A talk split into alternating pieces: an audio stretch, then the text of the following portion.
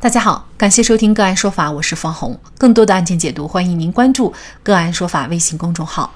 个案说法让法律有态度、有深度、更有温度。今天我们跟大家来关注南京机场监管严重缺位，责任谁来担？七月二十号至今，南京市累计报告本土确诊病例一百八十四例。本土无症状感染者一例。据中央纪委国家监委网站消息，近期新增病例主要还是集中在禄口机场及周边地区，而且在报告的病例当中，已经发现多起聚集性疫情。根据早前发布的信息，截至七月二十五号二十四点，此轮南京疫情已经波及五省九市。面对不断上升的确诊病例数，无论是南京本土新增病例，还是外溢出去的感染病例，作为此轮疫情最早发生地的禄口机场，再次成为人们关注的焦点。在境外疫情形势依然不容乐观的情况下，禄口机场存在监管缺位、管理不专业等问题，疫情防控的各项措施没有落细落实。据报道，本轮疫情的早期确诊病例主要是参与机场航班的地服、保洁等岗位，而南京禄口机场保洁公司是项目外包，在工作程序流程上，机场没有将负责境外和境内的保洁人员区分开，日常监管严重缺位。更严重的是，机场还存在管理不专业的问题，把国际航班与国内航班由原来的分开运营变成了统一混合运营，造成境外疫情流入，导致疫情扩散。此外，在发现阳性样本之后，禄口机场对相关人员的防控管理也不到位，造成疫情蔓延。倘若南京禄口机场能够及时认真落实举措，又何以在疫情防控中轻易失手？在禄口机场工作人员定期核酸检测样品当中，有九例核酸检测结果呈阳性。随后的几天内，感染数量持续上升。二十三号共计五十三位感染者，二十四号共计五十七位感染者，二十五号共计八十八位感染者，二十六号共计一百一十二位感染者。记者多渠道了解到，目前高度怀疑是国际航班抵达后进行消毒及保洁过程当中，机场保洁人员自我防护不到位造成的感染，进而，在保洁人员中形成了聚集性的传播，再通过保洁人员传播到其他机场工作人员和乘客。其最初感染时间应该是七月十号左右。本轮疫情最初的感染者都是客机保洁人员，其后保洁人员、机场工作人员及相关人员陆续发病，进出路口机场的乘客中也发现感染者。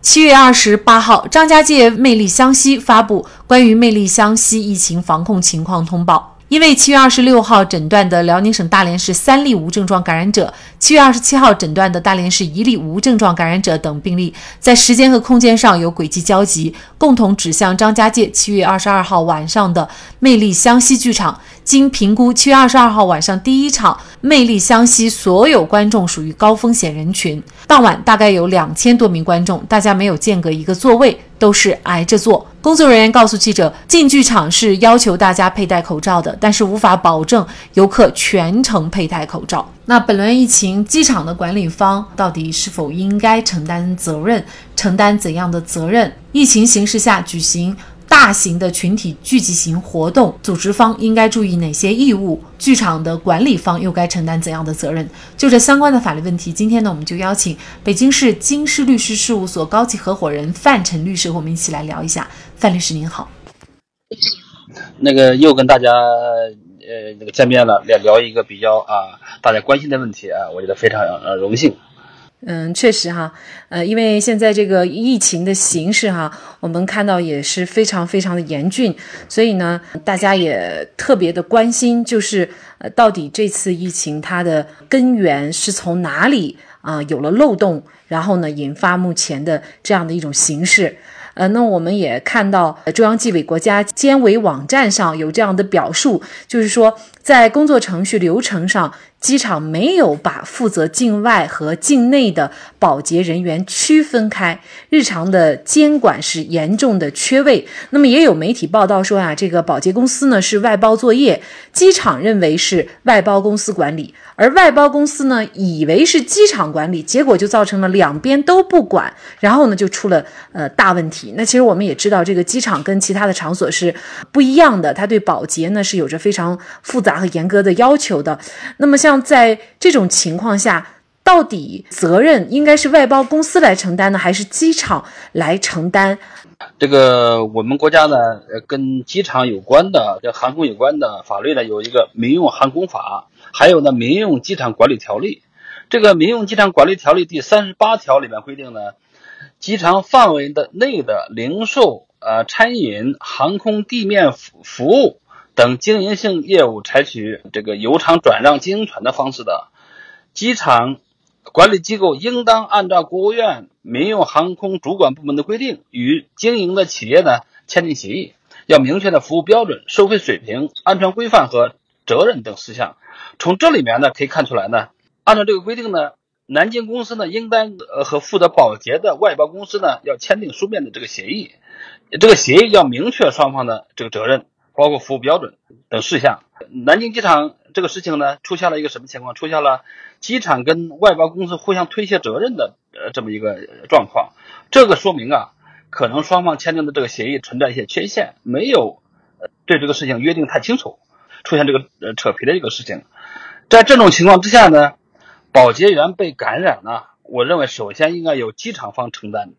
呃，因为呢机场方他他是这个业主方了，那么呢，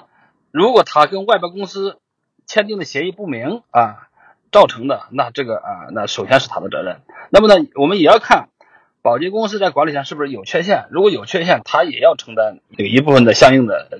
这么一个责任。可能普通人也很难理解啊，就是在当前这个国外的疫情如此严峻的情况下，接待境外来中国的这个人员的机场，连这个最基本的。保洁人员的管理都存在这么大的漏洞，您认为责任如果要机场来承担的话，应该承担一个怎么样的责任呢？刚看到别的材料啊，那个材料里面讲呢，说的是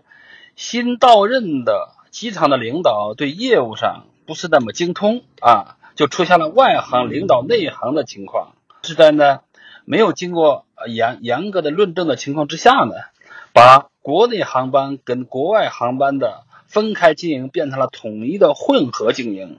把境外跟境境内的保洁人员呢也进行了混合，以至于造造成了那个境外疫情的这个流入，导致疫情扩散。相关的报道，这个说法是真实的的话，那我认为呢，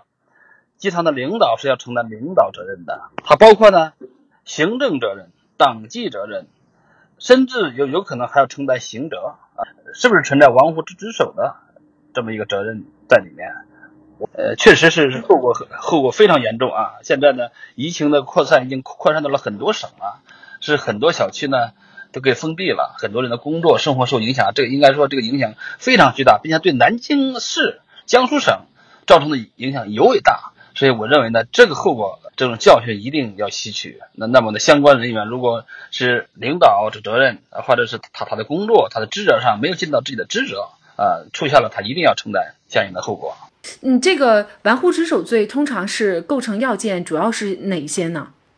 比较是这个匹配的，就是组织罪里面的玩忽玩忽职守啊。这个当然，这个要看具体情况了，它是不是存在的玩忽职守的？呃，主观上有有没有一些故意呀？然后这个客观上有没有造成了这种后果呀？这个是要综合考量的。更为严重的是，我们看到的情况就是机场还存在管理不专业的问题，也就是说，把国际航班和国内航班由原来的分开运营变为了统一的混合运营啊。那么，在国外疫情形势如此严峻的情况下，这么操作，呃，是否违法？您认为就这样的一个情况，机场又该承担怎样的责任呢？当然了，这个分开经营也好，或者混合经营也好啊，这个其实呢，我也这个查询了相关的规定啊。事实上，在更高的层面上，比如说在法律的层面上，《民用航空法》是呃没有规定那么细致的，它只是说呢，第六十七条规定呢。民用机场管理机构应当依照环境保护法律、行政法律的规定，做好呢机场环境保护的工作啊。它可能跟它有关的就是这一条。那么呢，民用机场管理条例里面呢，呃，也有也有相关的规定，但是都是不细致。所以呢，我觉得呢，呃，这个是分开经营，呃，或者是这个合并经营啊，这个主要是他们航空业内的呃层次比较低的一些规定。但是呢，这个分开经营是不是？主要是考虑到疫情的原因，要形成一个啊一个安全的一个屏障，或者是一个防火墙，防止疫情啊扩散。如果是说呢，国国务院的民民用的机场的主管部门如果颁布了这这样的规定，这个机场方是应该要遵守的，呃，应该分开而不能呃混同，并且我们知道呢，国外的疫情呢，在这么一段时间有时很严重啊，我我们国内呢由于防疫的措施比较得力呢，呃反反而呢也要好很多。那如果出现了这个情况之后，也是，如果是机场方呢没有按照这个规定来执行，这是也是要承担相应的呃这这么一个责任的。当然，这个责任包括行政责任、哎党纪责任，甚至呢刑法上的这么一个责任。呃，那今天我看到的消息就是张家界方呢已经发出信息，就是暂停到张家界来旅游。但是呢，在最近这两天，也就是张家界发现有确诊疫情的情况下呢，每天仍然有数以万计的这个游客到张家界哈。这样大规模的这种剧院的群体聚集性的活动，呃，在这种情况下，呃，这样大规模的这种聚集性的活动，法律上是否允许，或者是说政策上是否允许？那么，如果说是允许的话，比如说像这样的这个旅游的主办方或者剧院的管理方，呃，是不是应该尽到一些怎样的义务？传染病防治法呀，呃，里面规定的是，传染病爆发流行的时候，县级以上人民政府应当立即组织力量，按照预防控制的预案呢进行防治，切断传染病的传播途途径啊，并且必要的时候呢，可以经上一级政府呃报上一级政府决定。可以采取下列的紧急措施，并予以公告。这里面讲的第一点呢，就是限制或停止集市、影剧院演演出或者其他人员聚集的活动啊。这个呃，如果是说呢，这个规定很清楚了，就是在传染病爆发流行的时候呢，可以采取这个措施啊，限制或停止这个影剧院啊，这个或者是呃集市啊，其他人员聚集的这个活动啊，这是可以的。那么呢，这个张家界的。呃，这个演出呢，呃，这个它是不是被允许呢？这个呃，因为我们知道呢，去年疫情比较严重的时候呢，是全国性的这个活动都都停止了。到后来呢，这个疫情的好转，应该是有放开了的啊。张家界这个活动啊，是不是允许呢？这个要这个要看这个活动有没有得到相关部门的这个批准啊。如果是呢，主管的部门呢，政府的主管部门已经。批准了这样的演出，我认为呢，他们演出应该也不存在呃大的问题，因为确实是有主管部门的批准，并且全国性的这个禁令都解除了嘛。但是我们要看到呢，剧场管理方啊，是不是尽到了自自己的职责，这个是要看的。比如说，呃，我们知道呢，现在去一些场所呀，都需要提供，像演出也是这样，要提成提供行程码呀、健康码呀，呃，必要的时候。要提供核酸检测报告啊，比如我们去看守所的话，很多都都是这样的，要看你的行程码、健康码，还有核酸检测报告。因为我们不知道呢，这个剧院管理方呢是不是尽到了这个责任了？如果他尽到了这个责任，仍然发生了，比如说这个，并且呃，我们看到这一例还是无呃，